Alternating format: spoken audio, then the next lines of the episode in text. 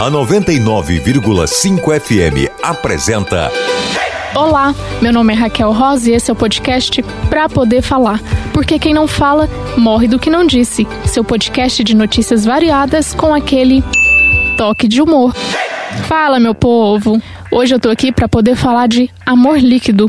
Mas eu não tô falando desse amor líquido que você bebe no boteco enquanto escuta Marília Mendonça, não, hein? Ó, quando eu falo de amor líquido, eu estou falando de uma relação rasa, onde não se tem fortes laços. É assim, um amor que dá, mas logo passa, sabe? Pois é, hoje em dia é normal uns lances superficiais, onde não se tem apego, e que quando você se apega a pessoa sai correndo, parece até atleta que participa da São Silvestre. É, atualmente as relações têm outros formatos e interesses. Se no tempo dos nossos avós e pais era natural que os casais ficassem juntos por muitos e muitos anos e construíssem uma grande e linda família, hoje normalmente a gente enjoa e vai embora depois do segundo mês. É ou não é? E eu estou falando isso com conhecimento de causa. É como Balma bem disse: na sua forma líquida, o amor tenta substituir a qualidade por quantidade. Eu até acho que nós poderíamos discordar de tal afirmação, não fosse o número de contatinhos na agenda do celular. Bom, mas como esse podcast não se baseia em achismos e sim no profundo e seleto conteúdo cultural, eu trouxe aqui a notícia da vez. A notícia da vez foi publicada no Diário de Pernambuco com a seguinte chamada: Japoneses encontram verdadeiro amor em bonecas de silicone os homens japoneses encontraram uma nova forma de relacionamento: bonecas de silicone, com aparência próxima do real, com cabeça e vagina desmontáveis, que possibilitam uma customização personalizada e que estão ganhando cada vez mais adeptos no país asiático. Masayuki Osaka, 45 anos, é fisioterapeuta e depois de ler um artigo em uma revista sobre o tema destas bonecas, ele foi ver uma exposição e disse: "Foi amor à primeira vista. As bonecas, que são conhecidas como boneca do amor, são levadas para passeios e compram, entre aspas, roupas, joias e tudo mais. Cerca de duas mil bonecas de silicone são vendidas por ano em todo o Japão, segundo profissionais do setor. Cada uma custa 5.300 euros, o que é cerca de 19.900 reais. Abre aspas. As mulheres japonesas têm um coração duro, são muito egoístas. Sejam quais forem meus problemas, a boneca sempre está aqui. Sou louco por ela e quero estar sempre com ela. Fecha aspas, comenta Masayuki. Eita, eita, eita. Gente, essa notícia me soa de uma forma tão estranha. Não pela escolha dos homens de quererem se relacionar com os objetos, mas pela clara substituição do ser humano mesmo, sabe? Fora que ele ressalta a característica das mulheres do seu país para legitimar sua escolha. Para mim, é como se isso fosse o extremo da liquidez. Porque se o amor líquido está pautado na substituição e não durabilidade das relações, nessa matéria ficou muito claro que não apenas a substituição do ser humano por outro ser humano acontece ou tem acontecido, mas que o consumismo é de fato um caminho para tentar curar as nossas carências. O cara da notícia mesmo. Ele comprou um amor e foi caro. Dava até para comprar um Celtinha, já pensou? Mas na boneca ele encontrou um amor que não é capaz de questioná-lo, que não é supostamente capaz de gerar frustrações. E para mim isso é doido demais.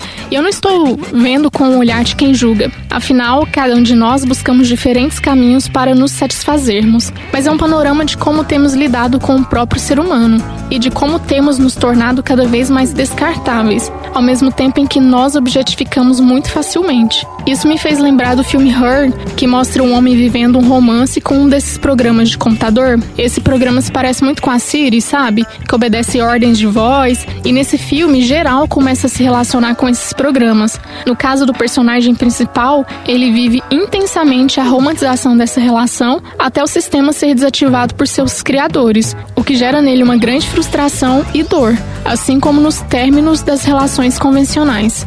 Agora vamos de dúvidas? Tá chegando o quadro Quer saber o quê? Essa pergunta foi enviada pelo Rafael Andrade, onde ele quer saber um pouquinho mais sobre as dinâmicas dessa relação. Escuta aí. Então vamos falar sobre amor líquido. Amor líquido que, ao meu ver, vem de uma carência do ser humano, uma carência do indivíduo. Algo que não se basta. E aí faz a gente procurar terceiros, quartos, quintos, apenas para ouvir ou para satisfazer aquilo que nos falta. A pergunta que eu faço é: será que esses terceiros e quartos e quintos e sextos vão fazer pela gente o suficiente daquilo que a gente espera? Procurar o sexto, o sétimo, o oitavo. Olha, Rafa, é exatamente isso, né? Nós acabamos procurando várias pessoas para satisfazer alguma das nossas demandas, mas eu acredito que na realidade, encontrar essas pessoas sem de fato saber o que nós queremos tem sido um dos problemas. E essa confusão que nós estamos vivendo, eu acho que ela é até legítima pelo fato de que nós estamos passando por uma remodelação nessas relações, não é? Eu acredito que nós estamos ainda um pouco perdidos dentro disso tudo. E o importante é tentar dosar nossas expectativas em relação ao outro e ao mesmo tempo buscar trabalhar nossa responsabilidade afetiva. Eu acredito que estes são caminhos possíveis para tornar nossos encontros menos dolorosos.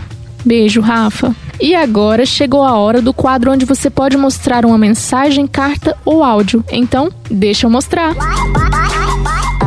E dessa vez eu recebi um áudio do Vitor Melo falando sobre o tema. Parece que todas as pessoas que eu conheço, elas são momentâneas e elas não ficam mais. Ainda que eu tente, assim, pegar, eu lute por aquilo, tente fazer alguma coisa acontecer. Não vai, não vai. E às vezes nem tanto por eles, às vezes por minha causa mesmo. Parece que quando me quer eu já perdi o encanto. Estamos todos líquidos, todos fluidos, até demais. Nossa, amigo, como eu te entendo, viu?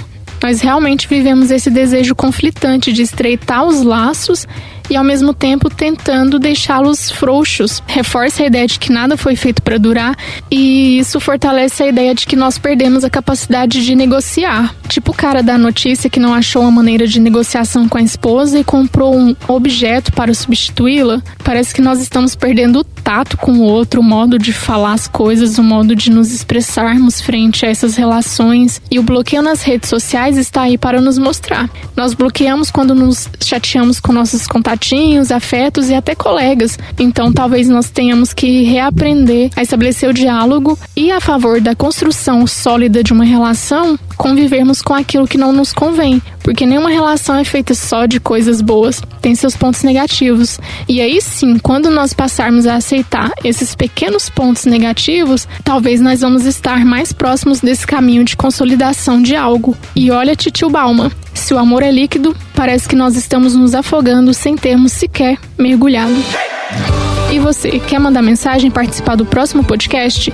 Siga o Instagram, arroba pra poder falar e fique ligado nos próximos conteúdos. Obrigada por me ouvir falar e até mais. Podcast 99.